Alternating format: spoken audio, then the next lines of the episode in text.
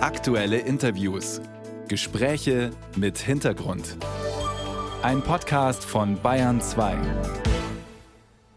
Die Jugend von heute ist die Politik von morgen. Und manchmal ist ein Jugendlicher von damals heute der stellvertretende bayerische Ministerpräsident. Hubert Aiwanger und die antisemitischen Flugblätter in seiner Schultasche beschäftigen diese Woche die bayerische Politik und auch die bundesdeutsche. Etwa Kanzler Scholz und Vizekanzler Habeck äußerten sich besorgt.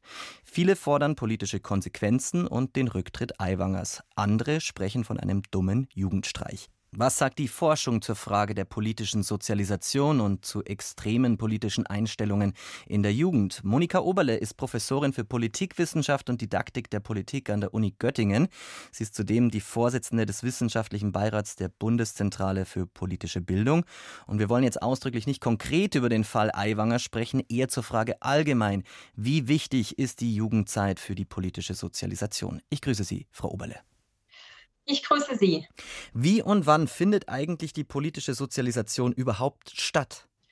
Politische Sozialisation findet lebenslang statt. Das heißt, wir entwickeln und verändern unsere Orientierungen zu Politik und zu unserer eigenen Rolle in der Politik unser Leben lang auch schon im vorpolitischen Raum, auch noch als Erwachsene und SeniorInnen. Allerdings gilt die Jugend als eine besonders wichtige und prägende Phase. In der Forschung nennt sich das das Impressionable Years Modell, also die besonders eindrucksreichen Jahre, wobei es eben nicht nur die Jugend ist, sondern zum Beispiel auch das frühe Erwachsenenalter und sich auch immer noch etwas verändern kann. Diese Impressionable Years, welche Jahre sind denn das? Also gibt es da ein konkretes Alter, das Sie nennen können? Je nach den Studien, es wird mal von 12 bis 18 untersucht oder auch von 14 bis 24. Aber wie gesagt, es ist nicht so scharf abzugrenzen. Wir sehen, dass es nicht nur die Jugend ist und danach ist dann alles stabil, sondern es gibt durchaus Studien, dass sich auch später im Erwachsenenalter auch noch einiges verändert und individuell sowieso immer verändern kann. Welche Einflüsse spielen denn eine Rolle bei der politischen Sozialisation?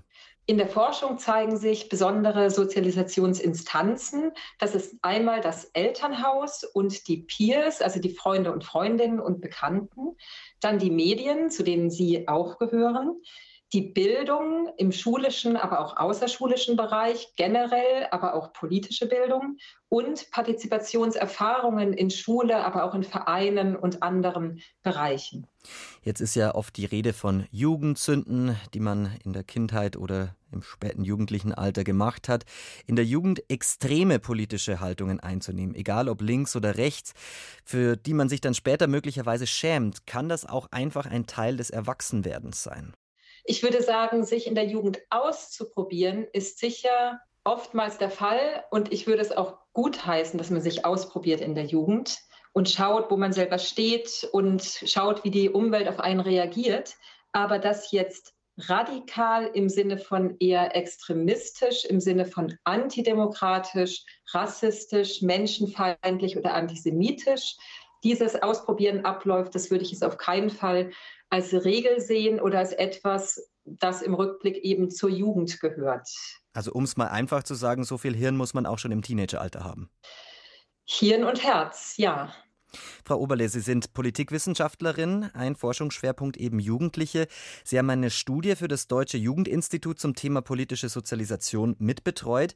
Wenn wir uns anschauen, wie sich politische Einstellungen dann im Laufe des Lebens entwickeln und auch dann verfestigen, was sagt da die Forschung? Also wir sehen eine gewisse Stabilität der Orientierung. Das gehört ja auch zu der These, dass die Jugend besonders wichtig ist. Das heißt, wenn man im frühen Erwachsenenalter beispielsweise an den ersten Wahlen teilnimmt, dann erhöht sich die Wahrscheinlichkeit, dass man auch später weiterhin wählen geht oder der Stand ihres politischen Wissens im Jugendalter ist ein guter Prädiktor, also einer, der mit vorhersagt, ob sie im Erwachsenenalter eher mehr oder weniger wissen oder auch, ob sie sich interessieren. Auch wenn das Interesse im Alter steigt, im Lebensverlauf, im Erwachsenenalter, ist es trotzdem relevant, wo sie in der Jugend starten. Es bleibt aber, das ist nochmal ganz wichtig anzumerken, nicht stabil im Sinne von determiniert sondern individuell kann sich unterschiedliches tun, weil sie später nochmal andere Erfahrungen machen. Und niemand wäre jetzt in der Jugend verloren, wenn jemand zum Beispiel antidemokratische Einstellungen hat oder sich nicht für Politik interessiert. Umgekehrt ist aber auch niemand sicher davor, der sich in der Jugend oder die sich in der Jugend politisch engagiert und sehr demokratisch tickt, dass man nicht später sich noch von Politik oder Demokratie abwendet. Also grundsätzlich kann man sagen, der extreme Jugendliche, egal ob links oder rechts, ist später nicht zwingend auch dann rechts oder links. Auf keinen Fall zwingend, aber relevant ist schon, was sich in der Jugend tut. Und deswegen ist es auch so wichtig, dort, wo man Einfluss nehmen kann. Also man kann ja nicht an allen Stellen die Eltern jetzt einfach austauschen, zum Beispiel von Jugendlichen. Das wäre gar nicht unser Ansinnen. Aber Bildungsmöglichkeiten.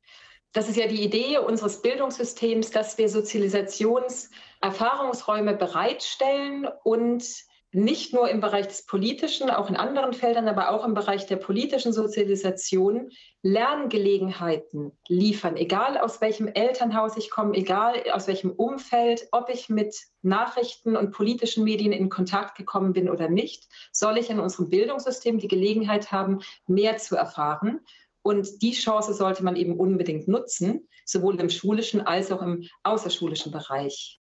Die Aiwanger Brüder, Sie haben jetzt gerade das Elternhaus angesprochen, haben ja immer wieder betont, wie sehr es ein Kulturschock war, als sie als Kinder von Landwirten mit konservativem Weltbild und als CSU-Wählerschaft im Gymnasium dann so auf ein angebliches linkes Milieu unter Mitschülern und Lehrern trafen. Welchen Einfluss haben denn die Herkunft und die ja, sozialen Hintergründe der Eltern grundsätzlich auf unsere politische Identität? Die Eltern und auch der soziale Hintergrund sind eine wichtige Sozialisationsinstanz, sind Faktoren der eigenen politischen Sozialisation, auch wenn das nicht deterministisch ist. Das heißt, wenn beide Eltern beispielsweise eher konservativ wählen und ticken, dann ist die Wahrscheinlichkeit, dass sie später ebenfalls konservativ wählen und im Lebensverlauf auch eher stabil bleiben, höher, als wenn das nicht so ist. Aber keinesfalls deterministisch. Das kann man sich ja auch gut vorstellen, dass sich ja auch viele Jugendliche gerade an ihren Eltern abarbeiten. Dass man aus einem bestimmten Milieu kommt und dann in einer neuen Instanz auf andere Bedingungen trifft, kann natürlich vorkommen, aber ist sicherlich keine Begründung oder gar Legitimation dann für antidemokratische oder antisemitische Aktionen.